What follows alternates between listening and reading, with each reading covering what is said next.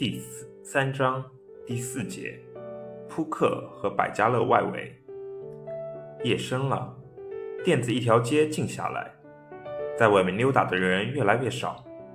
一些无家可归者在寻找新的生存场所和打发时间的方式。在海星新人力市场走廊下，刚才还是店子一条街，现在却聚起另外一群人。最中间的三五个青年光着脚盘坐在一张铺好的凉席上，几个青年顺势躺在上面休息。其中一个瘦瘦的、光着膀子的青年是这张凉席的主人。从背后的议论看来，他是一个小偷，身上几道鲜红的疤痕是偷东西时留下的纪念，因此也被叫做“背疤青年”。他基本上整日混迹于龙华各处。偷到东西之后，晚上来三河混。青年们所坐的凉席和放在席子上的被子，不知道是从哪一家商店偷的，还有不知从哪里得来的水壶。与其他青年不同，他有辆破烂不堪的电动三轮车，这对三河青年而言属于极其贵重的财产。电动三轮车上堆放着捡来的塑料瓶，盖着一张雨布。白天，凉席和被子就放在雨布下面。显然，他已经把人力市场的走廊当成了家，长期露宿于此。在其他人的帮助下，贝巴青年吃力地把人力公司卷帘门翘起刚能伸支伸进一只手那么宽的缝隙，熟练地把电插板插到里面偷电，既可以满足玩牌青年和其他熟悉青年给充手机充电的需求，还可以烧水。给电瓶车充电。只见他从口袋里拿出一盒扑克牌，问周围的人玩不玩扑克牌。只要凑够人数，立马开局。玩牌的几个人盘坐在凉席上，熟练的洗牌分牌。还有几个青年蹲在周围看，时不时的对牌局指指点点，从他人的争论中获得乐趣。一个玩牌的青年拿起身前分好的一堆牌。手法熟练的理牌排好顺序，等待着其他玩家叫地主。每个人脚边都放着零钱，通常是十几元钱或是仅有几元。不出五分钟，一次牌局的较量结束，输的人把钱放在牌上，等赢的人拿走。三合牌局的规矩是一局一结账，不允许欠账，没钱了就不再玩或者换人。斗地主一次的输赢金额通常在一到五元，金额大了可能就凑不齐人开局了。虽然每次输赢不大，但对于三合青年来说是足以吃一顿饭而不至于挂逼。所以打牌这种娱乐方式也建立在一定的经济基础之上。这把谁的地主？你要不要嘛？过了过了，这把不要。你们都不要啊？输赢就一块钱，算了，我要了。一位青年把抽开的底牌摊开，另外两个青年看着底牌，并参照自己手里的牌。多亏没要，肯定输。不许说啊，不然这把活牌。这时，坐在边上的三和青年只看不说，只有在牌局结束之后才可以稍作讨论。你还有钱吗？没钱就别玩了。再玩一把，先欠着吧。算了吧，没钱就撤。一个青年站起身，数着钱说。他妈的，现在还输多少钱？已经输光了。青年起身站在旁边，腾出位置。还有没有人玩？不玩不要在这里围着，一会儿警察又该来了。巡警见到有一群人围在一起时，就会过来检查，却不会抓人，也不扣东西，只是警告他们把东西收起来。巡警走后，牌局就继续开。晚上十二点之后，巡警都已下班，三和青年们就可以整晚打牌。参与人员不是固定的，但牌局不再是简单几块钱的娱乐活动，而更像是赌博。没人管理之后，玩牌的人数就增加了，形势也发生了变化。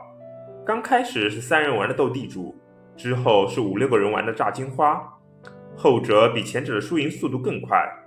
首先是每人发三张牌，按照一定规则压钱比大小，有青年在不理智的情况下把钱全部压上。一轮下来就可能彻底挂逼。他妈的，老子昨天晚上又输了两百多，两晚没睡觉了。可见一晚上的输赢在几百块钱。对于三河青年，几百块钱可是一个大数目。参加了一晚上牌局的三河青年，眼睛里冒着血丝，脸色苍白。对他们而言，要么钱输光，要么离开。输光的人退出牌局后，往往顺势躺在地上睡一夜。赌博青年的快乐建立在赢钱的基础上，围观者的快乐则建立在看到他人输钱之后落魄状态的幸灾乐祸上，以及在赌博过程中那无关紧要的讨论上。除了斗地主和炸金花，还有一种娱乐方式——百家乐外围。这是一种真正的赌博。之所以说百家乐外围是真正的博彩，是因为百家乐是通过特定的赌博网站下注，即使你有手机，不知道网站也不行。更何况很多青年根本没有手机。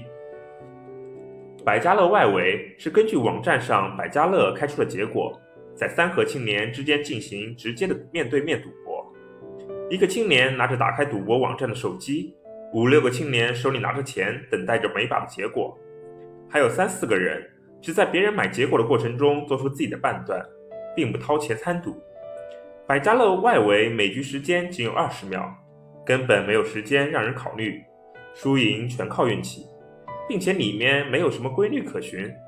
更何况与赌博网站背后的计算机较劲，恐怕永远也赢不了。这把可以压闲，谁买烟？十块钱，我买咸，把钱拿过来。等开牌亮出两张牌之后。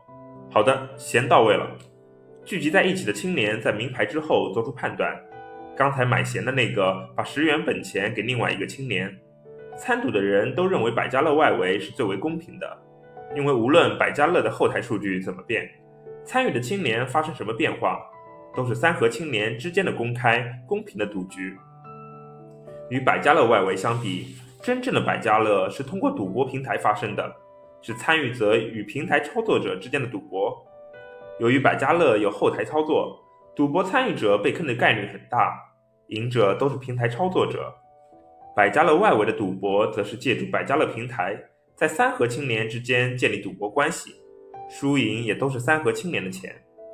通常是七八个人围在一个人周围，也会有其他没有参与过的人过来凑热闹。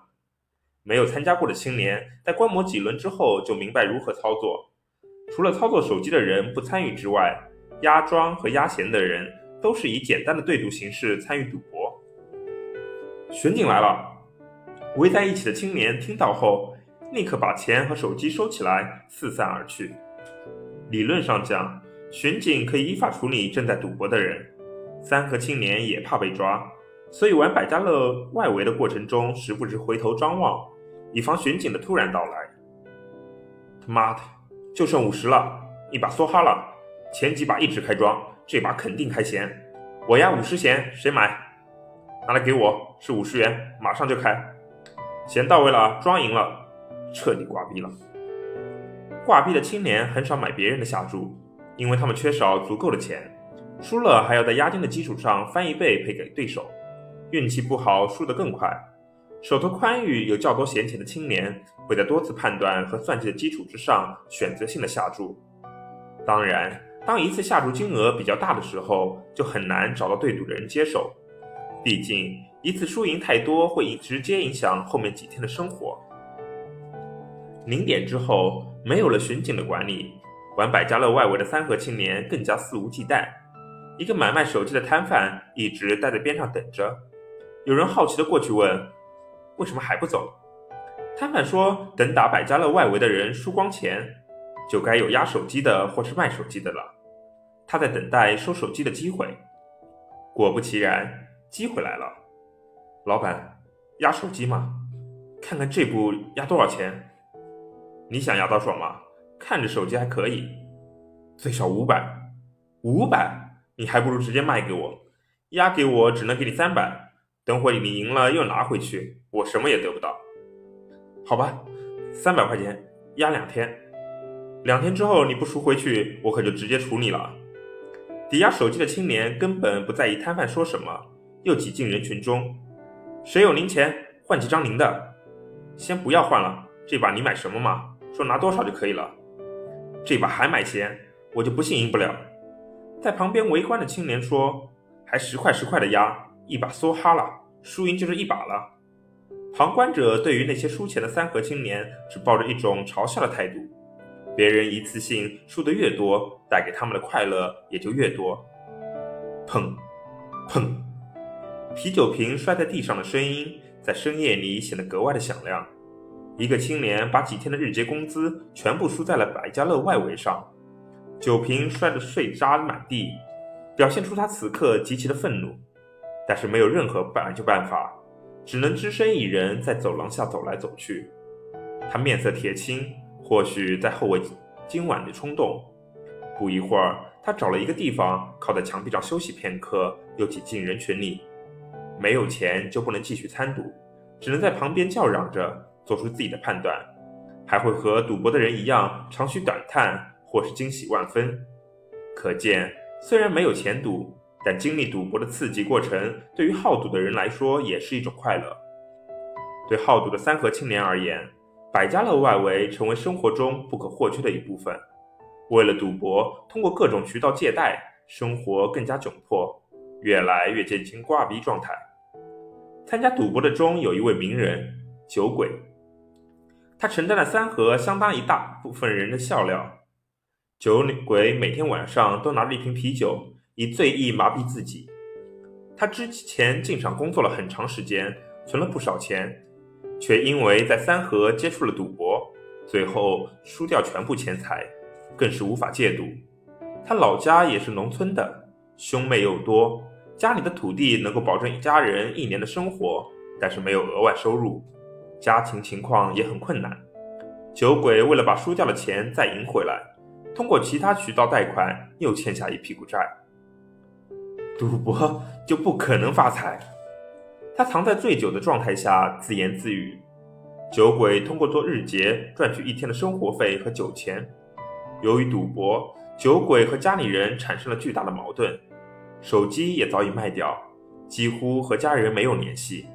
有时借别人的电话联系父母，父母知道他还在三河混着，没有正式工作，狠狠地说：“你直接死外面算了。”父母的这些话和冷漠的态度更加激怒了他。他变本加厉的每天喝酒消愁，出去工作的次数越来越少，不工作又没有钱。那些借给他钱赌博的人曾经联系酒鬼的父母，可是父母也没有能力还清贷款。借款人又反过来威胁恐吓酒鬼，说再不还钱就找人搞他的父母，为难他的家人。这就更加刺激了酒鬼的神经。一是他认为家人已经放弃了自己，二是他也更加担心和无奈，于是每日与酒作伴，因为醉酒经常与人起冲突，打架受伤也是在所难免。有一次，酒鬼的头和脚都受了伤，在警察和他人的帮助下才得以治疗，而打人者早已跑路，找不到人赔偿。酒鬼每次做出反常行为，第二天都会成为三和青年的谈资。大家走过他身旁，脸上都会露出讥笑的神情，把他人的无奈和痛苦当做自己摆脱无聊的谈资和乐趣，在三和青年心里已经习以为常。